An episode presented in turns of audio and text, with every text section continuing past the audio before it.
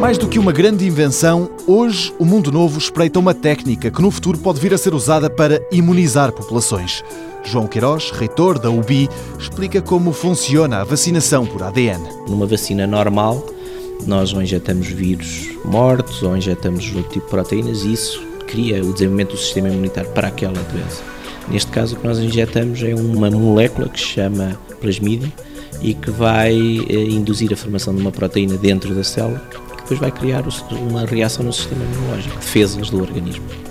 E, portanto, isso significa que nós, quando introduzimos esta molécula especial, com características muito especiais dentro da célula, ela produz uma proteína vai produzir anticorpos contra as doenças. Assim, em vez de vírus, as vacinas do futuro vão ativar genes. Ainda não se aplicam em humanos, mas em breve vai ser assim. Isto não é ficção científica, é investigação científica e é o desenvolvimento de novos métodos.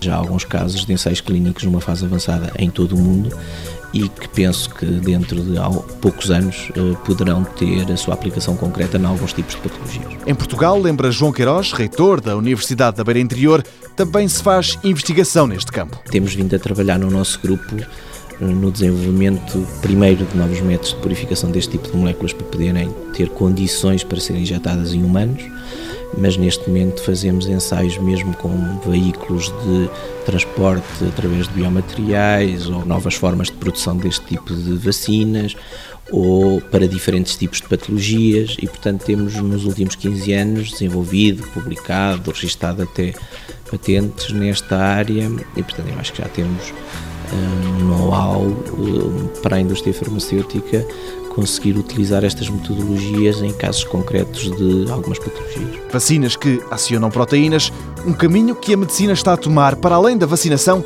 este mesmo método pode vir a ser utilizado naquilo que se chama as terapias por genes.